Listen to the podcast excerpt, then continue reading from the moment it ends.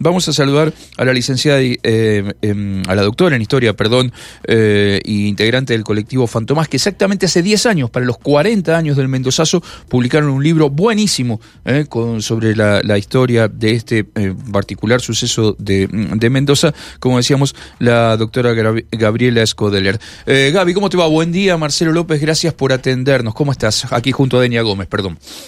¿Qué tal? ¿Cómo andan? Bien, ¿y vos? Muy bien, gracias. gracias por la comunicación. No, por favor, gracias a, gracias a vos. Bueno, me, me acuerdo que hace cuatro o cinco años este, charlamos Creo que todavía estábamos, eh, era en la segunda mañana andina, no me acuerdo, ya hemos pasado por tantos horarios aquí en la radio, pero charlamos largo y tendido sobre, sobre el Mendozazo y siempre me quedó muy grabado eh, la, la, visión muy este, abarcativa que ustedes este, hicieron aquello hace ya 10 años atrás con este libro eh, sobre la, la, historia de este acontecimiento. ¿no? Y cuando digo abarcativa es que dentro del libro se, encontró, se encontraba de todo, desde fragmentos de el libro que escribió Benito Marianetti, historietas, em, em, testimonios, bueno, una historia muy amplia sobre, sobre el Mendozazo. En, estas, en estos días que se cumplen 50 años, eh, ¿qué, ¿qué, más mm, has agregado en estos años a, esa historia? ¿Le has encontrado otros significados? ¿Qué, qué vuelta este, se, le, se le puede dar a, a ese momento analizándolo hoy de la historia de, de Mendoza, Gaby? Eh, qué buena pregunta. Eh, yo te... Te diría que no sé si es lo que yo puedo agregar, ¿no? Sino lo que me parece que están que están agregando otros y otras.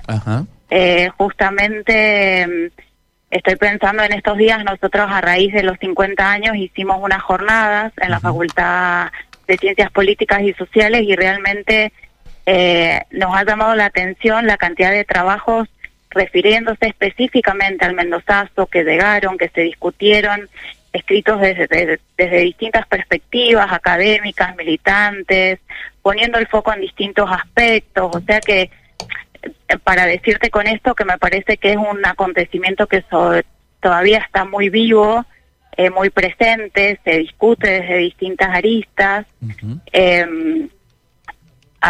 más puntualmente a lo que me preguntás, a mí sí me ha pasado en este recorrido, en esto, desde que se escribió el libro hasta ahora, de, por ejemplo, volver a mirar fotografías de la época y poder prestarle atención a sujetos que antes no habíamos visto, como son los, los niños y niñas que aparecen en las fotografías mismo del diario, que quizás vimos mil veces, pero no les prestamos atención.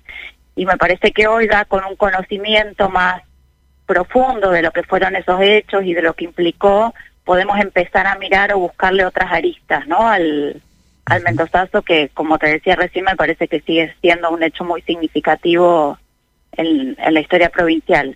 Eh, Gaby, vos sabés que a, raíz de, los 40 años de Malvinas, ahora esta semana a partir de, los 50 años del Mendozazo, eh, en, este, en este espacio charlamos mucho en los últimos días con, con Deña, con, con Nimsi, que ya también se sumó a la mesa.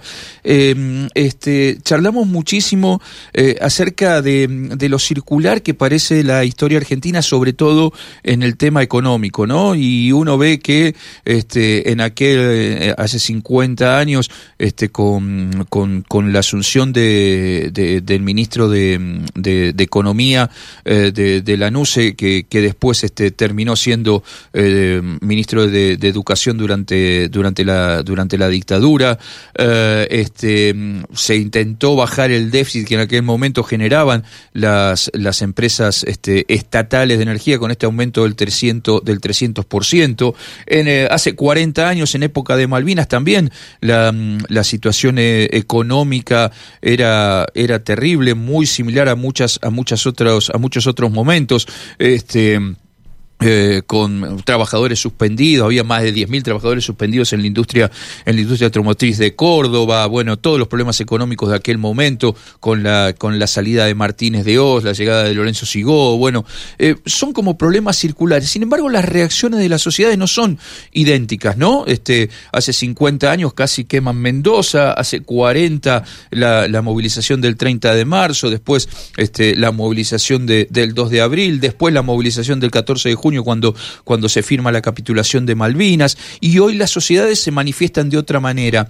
¿Qué ha cambiado en este tiempo en las, en las sociedades? ¿Cómo lo analizan ustedes del contexto histórico esos cambios sociales de reacción ante, ante acontecimientos que pueden ser similares? Eh, me parece que vos estás dando un poco la respuesta, ¿no? Tiene que ver, digamos, no son quizás las medidas lo que explican lo que explican determinadas, o sea, que la la sociedad reaccione de una u otra manera, sino quizás los contextos, ¿no? Los años 60 y 70 son, eh, digamos, años de época de mucha movilización, eh, movilización muy variada, ¿no es cierto?, con distintos intereses, desde eh, transformaciones más pequeñas hasta cambios, búsqueda de cambios revolucionarios, pero sí en general es una sociedad muy activa, muy movilizada. En Mendoza eso en los años 60 y 70 se ve claramente y me parece que eso había un proceso de articulación y movilización previo que, eh, que, que explica, digamos, de alguna manera la movilización frente a un aumento tarifario que quizás hoy eh, si bien yo no diría que la sociedad está estática, ¿no es cierto? Hay otro tipo de movilización, pero sí, por supuesto, atravesó ahí la, dictadura con su, su eh, desarticulación de determinadas redes de solidaridad, este que se han ido después reconstruyendo, pero bueno, quizás en, en, otra escala o en, o en otro nivel, eh, y que hace que hoy mm, quizás no, no se salga o, o, haga más... Eh, inercia, ¿no? a, tipo de medidas como un aumento tarifario o ese tipo de, de cuestiones. Eh, Gabriela, ya em, siendo eh, directamente aquel, aquellos años, aquel abril del 72, ¿Qué, em, desde, desde el punto de vista del análisis histórico que ustedes han hecho y todo lo que se ha sumado en estos años, ¿qué, ¿en qué cambió o qué le cambió a la sociedad mendocina esos, esos cuatro días de, de abril del 72? Eh, mira, a mí me parece que mucho eh, en el en el corto plazo, ¿no es cierto? Fue una, una reacción que realmente llamó la atención de toda la sociedad, ¿no es cierto? Hizo que muchos de estos sectores que, que recién decíamos que estaban movilizados, este también se de alguna manera se pararan a pensar que había significado ese hecho que tampoco se esperaba que tuviese la magnitud que tuvo, ¿no? Y eso eh, repercutió en términos organizativos a nivel sindical, por darte un ejemplo. Em, se termina de consolidar un proceso de unidad que estaban teniendo los distintos gremios eh, del magisterio mendocino, eh, en lo que hoy conocemos como el, el SUTE, surge a nivel de los trabajadores públicos un sindicato muy combativo que retoma todas las banderas del sindicalismo más de base de la época. Este, a nivel estudiantil también se dan procesos de, reflexión eh, muy interesantes en torno a sus formas de organización. Em, y yo creo que eso en el tiempo, digamos, también, ¿no es cierto? Ahí hay que tener en cuenta cómo la, la dictadura, el golpe del 76 viene a obturar ciertos procesos, pero me parece que se fue condensando cualitativamente en, en mayores niveles de, de organización y de reflexión de, estos grupos que ya existían previamente. Eh, mm, a, mí hay una cosa que me resulta muy interesante cuando uno este, se pone a analizar todos los acontecimientos desde aquella época, que si bien esto hace eh, eclosión el, el, 4 de abril, em, ya había ah, habido marchas los días, los días anteriores, bueno, la del 2 de abril, por supuesto, en, la explanada de la Casa de Gobierno, que fue multitudinaria, que la, la coordinaron para hoy, pero ya desde días anteriores había movilizaciones de este mm, eh, en, aquel momento lo que se conocía como este, em, este eh, uniones vecinales eh, que em, fueron en su momento por ejemplo a la puerta de Radio New Will después fueron a la puerta del diario Mendoza digamos ya había como un clima que se venía gestando de una clase trabajadora y una clase media muy golpeada y que encontró un espacio de reflexión en las plazas en las calles en la en la en las primeras movilizaciones no Totalmente. Eh, me parece súper importante, digamos, de alguna manera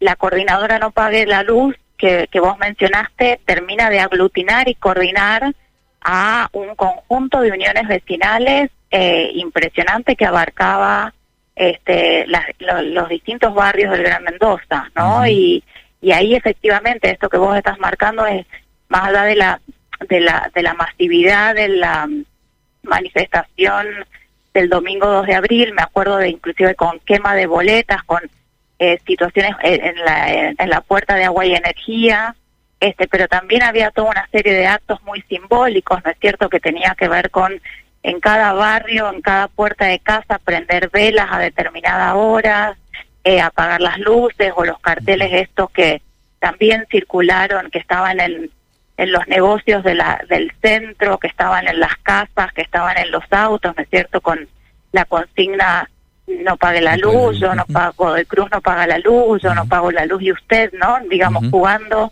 Eh, también hubo ahí una, este, eh, una activación de, como vos bien decís, desde días previos, que es lo que después se termina de articular con sindicatos, con el movimiento estudiantil, en, en lo que se, en lo que quedó quizás eh, como más llamativo que fue la movilización del 4, pero que de ninguna manera este, se puede reducir el Mendozazo a lo que pasó el 4 de abril. Hay un proceso previo, sigue después, también en los barrios. Seguro. Em, Gabriela, eh, hay, digamos, el, saldo son tres muertos, algunos hablan de, tres desaparecidos también, eh, cientos de heridos y, obviamente de, detenidos en, en, aquellos, en, aquellos días.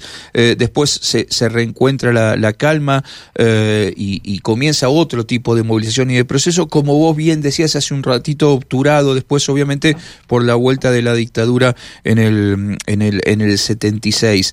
Eh, digo, eh, eh, ese es el balance en números por ahí que se puede hacer de, de aquel de, aquel Mendozazo, pero hoy y ya como, como última y te, y te, libero, ¿qué balance social este, se puede hacer a 50 años de el, el, Mendozazo como para cerrar? Mirá, eh, un poco lo que te decía recién, yo creo que es una, mm, por supuesto, el Mendozazo, o sea, cuando yo recién te decía, es una cosa que a mí me parece un acontecimiento, un hecho histórico que sigue muy vivo, eh, porque se discute, ¿no es cierto? Porque se lo ve, yo te estoy dando una mirada sobre lo que fue el Mendozazo, pero existen otras. Claro. Miradas en disputas, ¿no es cierto? Que tiene que ver desde el lugar que cada uno, cada una se para hoy o se paró en aquel entonces.